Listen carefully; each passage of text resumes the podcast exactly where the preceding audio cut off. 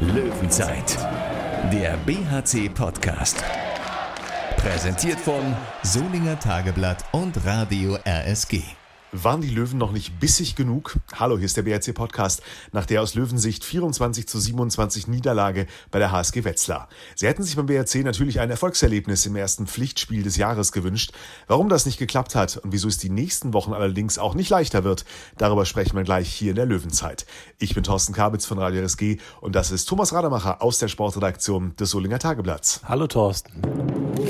Die letzten drei Aufeinandertreffen mit der HSG Wetzlar vor der gestrigen, die konnte der Bergische HC für sich entscheiden. Aber Tom, du warst ja vorige Woche schon hier im Podcast-Interview mit Sebastian Hinze einig, diesmal wird's schwerer. Das war nach den bisherigen Eindrücken der HSG Wetzlar in dieser Saison zu erwarten und hat sich am Abend letztlich bewahrheitet. Clevere Hessen gegen solide, aber etwas fehleranfällige Bergische oder wie war dein Eindruck, Tom? Ja, das war jetzt nicht das super begeisternde Spiel, aber es war eben auch keine schlechte Vorstellung. Es war eine mittelmäßige Leistung mit ein paar guten Seiten, ein paar schlechten Seiten, ähm, wo ich dann schon fand, dass äh, die HSG Wetzlar das Ding doch einigermaßen verdient auch gewonnen hat. Wobei das im Sport ja egal ist, ob verdient oder nicht. Aber ich habe die Wetzlarer schon als zumindest cleverer empfunden als äh, den BHC. Ähm, ja, in der ersten Halbzeit war es eben so, dass doch recht viele Fehler gemacht worden sind im Positionsangriff und man damit Wetzlar eingeladen hat, äh, Gegenstoß zu spielen. Das war auch umgedreht der Fall.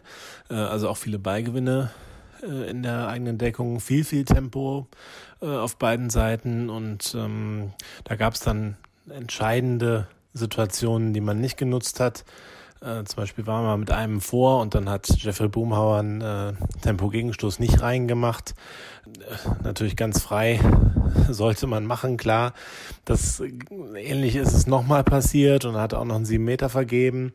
Ähm, ja, äh, das war auf keinen Fall optimal, sonst hätte man vielleicht sogar eine Führung gehabt zur Pause. So war es eben ein Rückstand.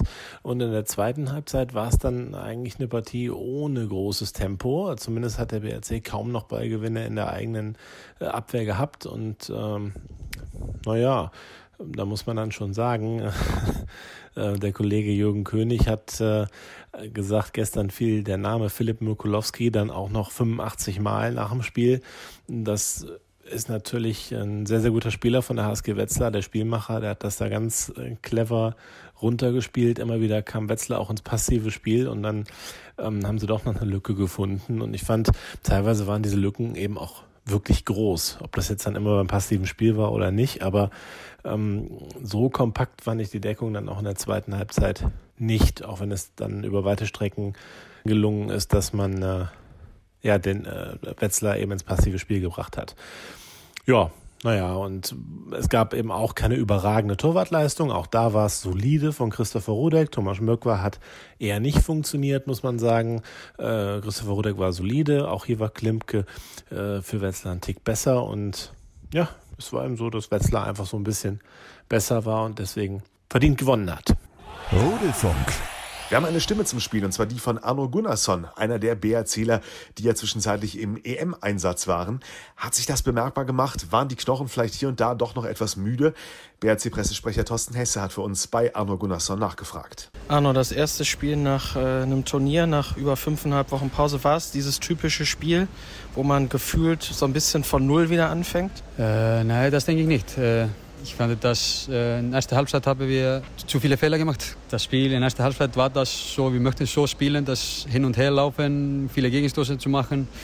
Aber wir haben eigentlich zu viele Fehler gemacht. Äh, acht Fehler in der ersten Halbzeit ist eigentlich zu viel. Äh, und in der zweiten Halbzeit fand ich einfach, dass äh, Wetzlar hat sehr, sehr clever gespielt.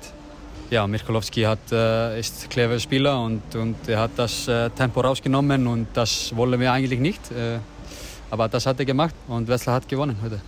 Aber es ist schon so, dass es wichtig ist, als Mannschaft äh, da wieder direkt reinzukommen. Das hat man bei dir, glaube ich, auch gemerkt. So dein erster Wurfversuch, der reingegangen ist.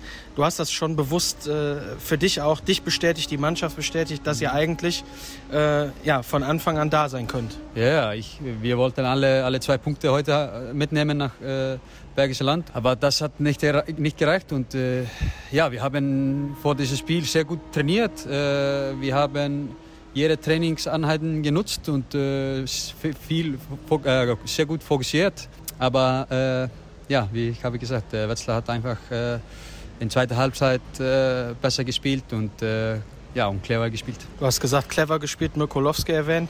Wenn es jetzt auf ähm, euch begrenzt, was hätte für euch in der zweiten Halbzeit noch besser laufen müssen, dass es eben noch mal kippt, dass ihr die Bälle bekommt? Ja, das ist, äh, da mussten wir vielleicht äh, mehrere einfache Bälle kriegen äh, und Gegenstoß laufen.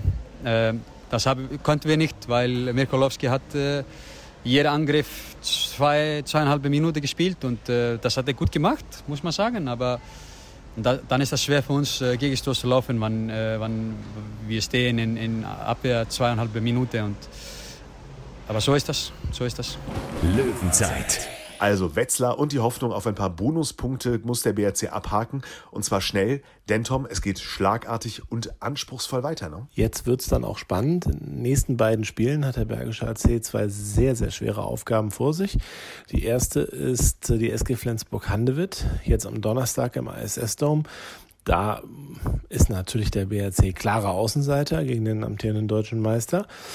Und die andere Aufgabe ist eine Woche später dann bei Frische auf Göppingen, wo es nie leicht ist zu spielen. Äh, das letzte Mal hat der BRC dort gewonnen und ich äh, meine, davor hat der BRC noch nie in der Hölle Süd gewonnen, eventuell mal einen Unentschieden geholt. Von daher äh, wird das ähm, sehr, sehr aufregend. Ich bin gespannt. Jetzt kommen natürlich so ein paar Unkenrufe schon, dass man sagt, na ja, jetzt hat Ludwigshafen gestern wieder gewonnen. Die haben ja beim Tabellenletzten gewonnen. Äh, das kann noch knapp nach unten werden. Also das glaube ich wirklich nicht. Es sind zwar nur fünf Punkte bis auf den Abstiegsrang, das sollte man schon ernst nehmen. Aber der BRC wird jetzt nicht das irgendwie locker nehmen und sich denken, naja, dann spielen wir die Saison halt ohne großen Einsatz zu Ende, weil absteigen werden wir nicht. Ich denke schon, dass sie das sehr, sehr ernst nehmen und äh, kann mir nicht vorstellen, dass man jetzt aufhört zu punkten. Auch wenn es äh, jetzt schwer wird, selbst wenn die beiden Spiele dann eben verloren werden sollten, ist danach eine Chance da gegen Hannover. In der Klingenhalle habe ich schon wirklich, ich habe ein besseres Gefühl gegen Hannover in der Klingenhalle als auswärts äh, bei Frischhoff Göppingen. Aber ich täusche mich da natürlich gerne. Vielleicht machen wir heute ausnahmsweise auch mal einen Tipp in so einer Stimmenrunde. Ich tippe äh, natürlich trotzdem auf Sieg gegen Flensburg. Erster Sieg im ISS-Dom mit ähm, 29 zu 23 gegen Flensburg.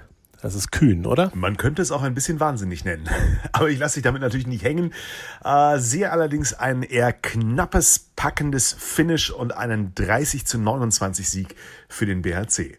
Thomas Rademacher, danke dir für die Einschätzung. Also Donnerstag 19 Uhr. Der BHC empfängt im ISS Dome den noch amtierenden deutschen Meister, die SG Flensburg-Handewitt. Bislang, Tom hat's gesagt, wartet der BHC immer noch auf den ersten Punktgewinn in seiner Düsseldorfer Heimspielfiliale. Aber immerhin hat man mit guten Leistungen gegen hochkarätige Gegner hier schon manches Mal Selbstvertrauen tanken können, was mit Blick auf die nächsten Wochen sicher auch ganz gut täte, nur für den Fall, dass sich unsere Tipps dann doch nicht bewahrheiten. Wir werden es auf jeden Fall verfolgen, melden uns nach dem Flensburg-Spiel dann mit der nächsten Löwenzeit wieder. Bis dahin eine gute Woche. Löwenzeit, der BHC-Podcast. Präsentiert von Solinger Tageblatt und Radio RSG.